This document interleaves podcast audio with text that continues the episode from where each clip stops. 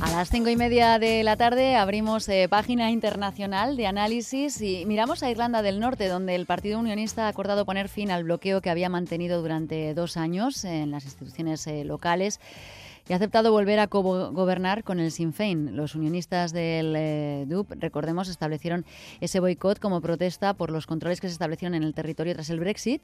El líder del Partido Unionista Democrático, Jeffrey Donaldson, anunciaba así el acuerdo alcanzado con el gobierno de Londres. I am pleased to report that the party executive has now endorsed the proposals that I have put to them. Satisfecho de comunicar que la ejecutiva del partido ha respaldado la propuesta que les he realizado, decía desde el Sinn Féin su presidenta, Marilu McDonald, se felicitaba por la noticia. We are very pleased to stand before you on the cusp of the re-establishment of government here in the north, the establishment of the executive.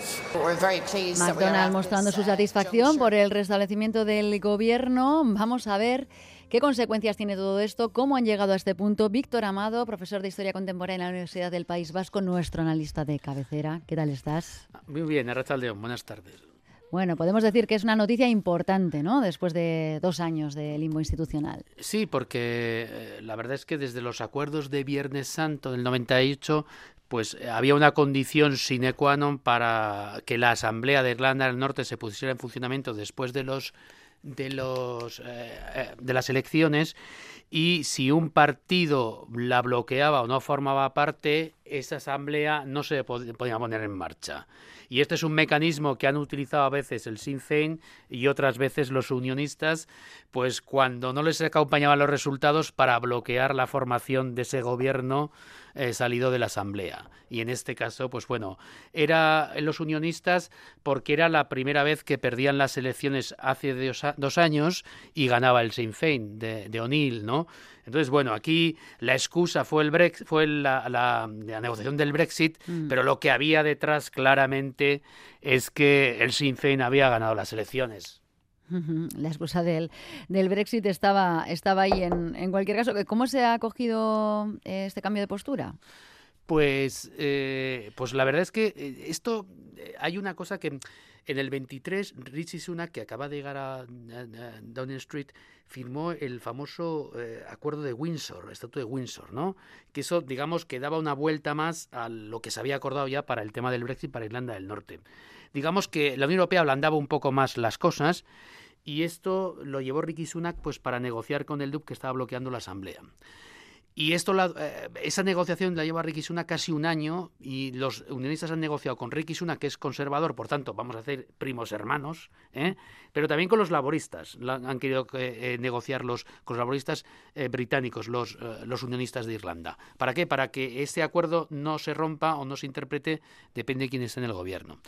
Claramente Ricky Sunak lo que ha hecho es este acuerdo también pensando en que probablemente vaya a tener que ir a elecciones y quiere garantizarse, digamos, el apoyo del DUP, que va a ser fundamental, porque las encuestas le dan a que pierde. Entonces yo creo que aquí Ricky Sunak también ha forzado esto porque está ya en modo campaña electoral.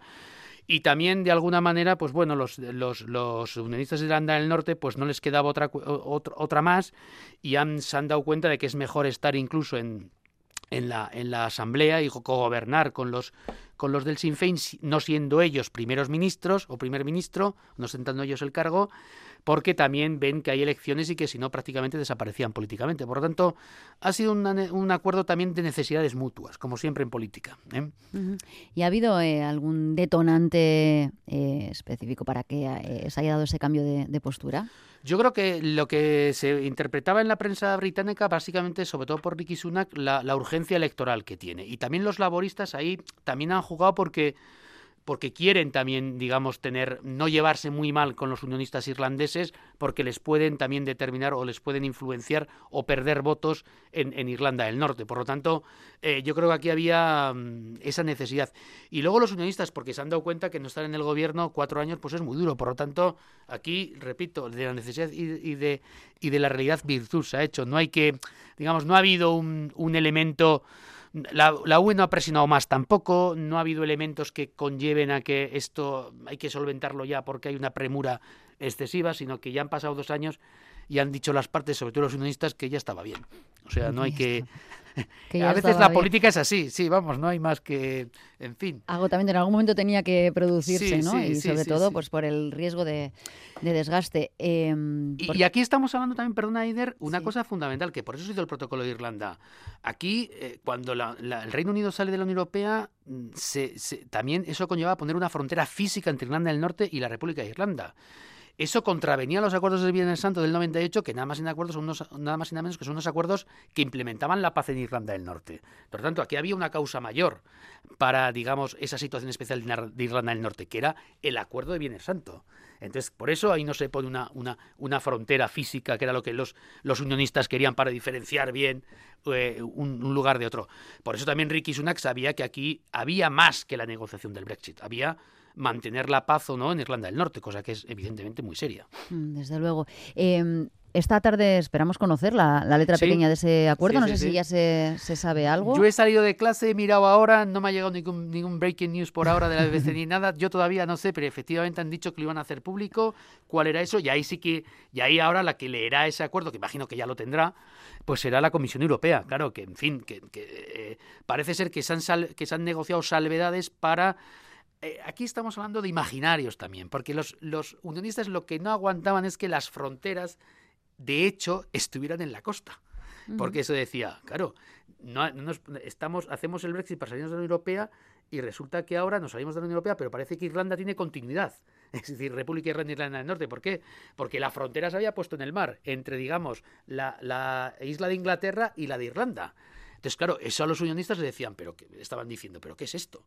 ¿Pero qué es esto? No lo podemos admitir. Estamos mm. hablando de imaginarios aquí, porque realmente, a efectos reales, prácticamente las fronteras, la aduana, vamos a decir así, no fronteras, sino la aduana, se pone en el mar. Entonces, ahí va a haber algunos ajustes que va a hacer Londres para que eh, digamos, eso no quede tan no, quede tan evidente. ¿eh?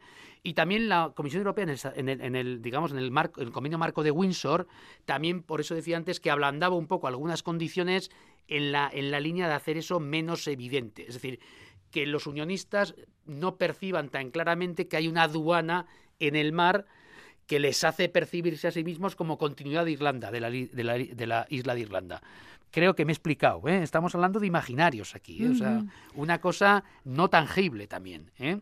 Sí, sí, y de los eh, temores que, eso despierta y además eh, por primera vez con el Sinn Féin gobernando. Sí, claro, con el Sinn Féin gobernando, que eso fue una victoria histórica, además mm. ganó bastante, vamos a decir, holgadamente. Y claro, ahí los, los, los unionistas, los del Sinn Féin se quejaban, los, los republicanos, de que aquí lo que pasaba realmente es que no querían, era la primera vez que perdían y no querían gobernar. Y eso, bueno, pues hay algo de eso también, había, o había bastante de eso, en mi opinión, de que no querían, de que era un cambio como muy, muy fuerte, ¿no? Y también se han dado cuenta los unionistas que me preguntabas antes y ahora me acordaba que las proyecciones electorales no les están dando a mejor con esa política. Mm. Entonces también aquí hay una cuestión de vamos a cambiar de estrategia eh, a ver si nos va si nos va mejor, ¿no? Bueno, y a partir de, ahora, pues eh, reactivación de las instituciones. Claro, dos años de parálisis. Claro, reactivación de las instituciones, conformación del gobierno paritario, mitad y mitad, en fin, y andar porque, en fin, así se quedan los acuerdos Viernes Santo. Si no hay gobierno, de, digamos, de las dos partes, pues la Asamblea tampoco se pone en marcha y se suspende la autonomía. Y entonces esto lo que hace automáticamente es eh, poner en marcha a través de la autonomía, eh, la devolución famosa, y tanto la Asamblea como el gobierno de Irlanda del Norte, pues ya empezarán a funcionar en los dos años que le quedan. Hay que recordar que luego en, el tema del Brexit se negoció que, la Asamblea de Irlanda podrá decir dentro de dos o tres años si quiere seguir o no con este protocolo. ¿eh? Hay una ahí que, bueno, que en su día ya las explicaremos, que son algo eh, complejas, pero bueno, se le, se le va a dar palabra a la Asamblea de Irlanda del Norte en un momento determinado para ver si quiere seguir o no en el estatus que tiene actualmente respecto a la UE. ¿Mm? Bueno, pues eh, lo explicaremos también eh, pendientes de la letra pequeña de, de, ese acuerdo para ver qué es lo que se ha negociado, Donald asegura que, lo ofrecido cumple la mayoría de las eh, demandas que, han venido formulando. Sí, y ahí la Comisión Europea, que imagino que Ricky Sunak, según pasaba los papeles a los unionistas, les habrá pasado también papeles a la Comisión Europea para asegurarse que la Unión Europea luego no diga, oye, que me has, que me has cambiado todo lo que habíamos firmado, ¿no? En fin, imagínate. Es de esperar, pero lo veremos, lo veremos.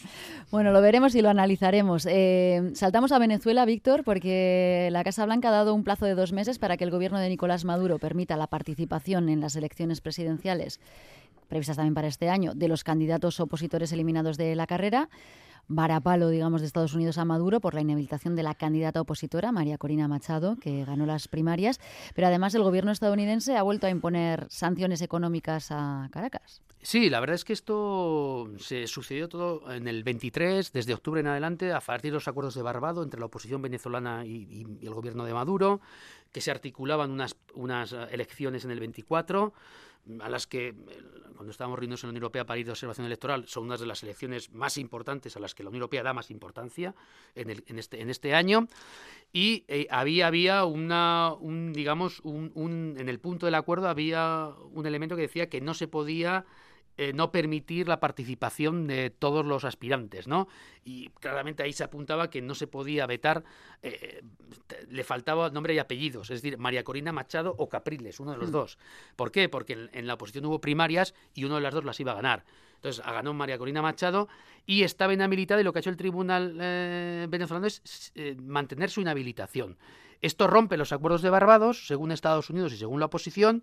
Según Maduro, no, porque no se refería a eso. Aquí ya estamos en las interpretaciones, diplomáticas. Pero lo que es cierto es que toda la, eh, digamos, la, no levantar las sanciones, sino todo ese aflojo en la, presión de Estados Unidos sobre Venezuela, también muy marcado por la escasez de petróleo, por la cuestión rusa ¿eh? y demás, porque estamos hablando de, de, de PDVSA, de, fondos que retenía Estados Unidos de PDVSA y demás, que es la petrolera venezolana, pues todo eso había llevado a Biden a aflojar y esto le había animado a Venezuela pues a dar esas, digamos, a, conformar ese acuerdo de Barbados. Claro, cuando ahora se echa atrás, eh, lo, que, lo primero que ha hecho eh, Estados Unidos es otra vez aplicar sanciones económicas y le da un plazo de dos meses para ver si lo arregla. ¿Qué pasa? En ese plazo de dos meses es cuando acaba el primer acuerdo que tenían firmados Venezuela y Estados Unidos de liberar fondos de PDVSA. Entonces han dicho, cuando esto acaba, si esto no ha cambiado, otra vez te vamos a volver a retener los fondos que Venezuela tiene de, PDVSA en Washington en dólares. Que PDVSA es la petrolera nacional, es decir, de donde le viene el dinero a Venezuela. Claro, es que aquí estamos hablando que no se trata tanto de la participación, eh, el derecho a la participación en unas elecciones, sino que de fondo está eh, la cuestión económica, el petróleo, el gas. Sobre todo de, manera, de manera de presionar a Venezuela por parte de los Estados Unidos. Claro, y Venezuela no tiene otra porque es el, porque Venezuela tiene un problema ahora. Aunque está Irán y está Rusia, no, es, no son capaces de refinar su petróleo. Y se refina y se vende parte en, en Estados Unidos. Entonces ahí Estados Unidos tiene una capacidad muy potente de presión económica a día de hoy. ¿El por qué ha hecho esto Venezuela? Pues posiblemente para marcar Maduro, para marcar territorio. La duda que tengo yo ahora mismo, que tenemos muchos, es si va, va a ir hasta el final. Y si va a ir hasta el final, mm, se la está jugando mucho. ¿Qué hay si va hasta el final? Se ha asegurado otro refinamiento, se ha asegurado otras fuentes de, de, de, dinero, pero el dinero de Venezuela sigue estando en Estados Unidos, parte de él. En fin, es una situación bastante compleja. No sabemos ahora mismo si es una especie de órdago que lo va a mantener hasta la víspera de los dos meses, o si va en serio, y si María Corina Machado no se puede presentar a las elecciones, eh, podríamos decir que esas elecciones no serán limpias, porque mm. no habrá, digamos, una oposición, eh, porque la oposición ha elegido su candidato, y si no puede participar, pues es una manera de inhabilitar a la oposición. Eso todos los interlocutores lo tienen bastante claro. Entonces ahí tiene en fin, ha hecho una apuesta muy dura Venezuela. ¿eh? y además el Tribunal Supremo venezolano ha confirmado las inhabilitaciones. sí, sí, sí, sí. Pero bueno, en fin, el Tribunal Supremo venezolano, pues a, lo que diga, a lo que diga el gobierno, eso va a ser sin duda. Pero bueno, veremos a ver, esto va para largo y, y Estados Unidos presionará porque además era una de las apuestas de Biden en política exterior y Biden tiene también agenda electoral. En fin, aquí todo el mundo está. Claro. Ah, es, que, se cruzan las elecciones. Es que estamos dando mucha mucha vara con las elecciones y perdón por la expresión, pero es que marcan tanto las elecciones a veces en política exterior que claro, este año como eligen eligen se eligen tantos dirigentes mundiales, pues eso va a marcar muchas decisiones. ¿eh? Muchas, y esta es una de ellas, claro. El año eh, eh, más electoral, ¿no? De los que de los que recordamos. sí, seguramente es del siglo XXI seguro y del XX bastante también. Sí, sí, sí. Entonces, claro, aquí los republicanos le van a acusar a Biden de no ser lo suficientemente duro, con, ya lo han dicho, con Maduro, que es otra Cuba. Bueno, la, digamos la, dinámica de siempre de los republicanos. Y es cierto que esa es una apuesta de Biden de aflojar, porque lo otro tampoco daba resultados. Aquí siempre, en fin, el tema de los bloqueos, sanciones y demás, pues llega hasta donde se llega.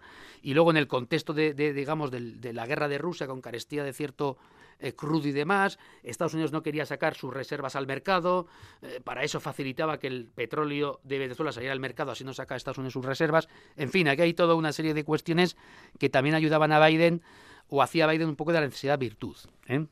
Y, así se produjo todo este, todo este, en fin, todo este hecho, ¿no? Así se ha producido y así lo hemos analizado con Víctor Amado, que menos mal que te tenemos, lo digo todas las semanas, para seguir en esta guía eh, en la que vamos, es muy fácil perderse. Bueno, para eso estamos, para intentar ayudar, ¿eh? La semana que viene más, es que ricasco, Víctor. Sí, yo,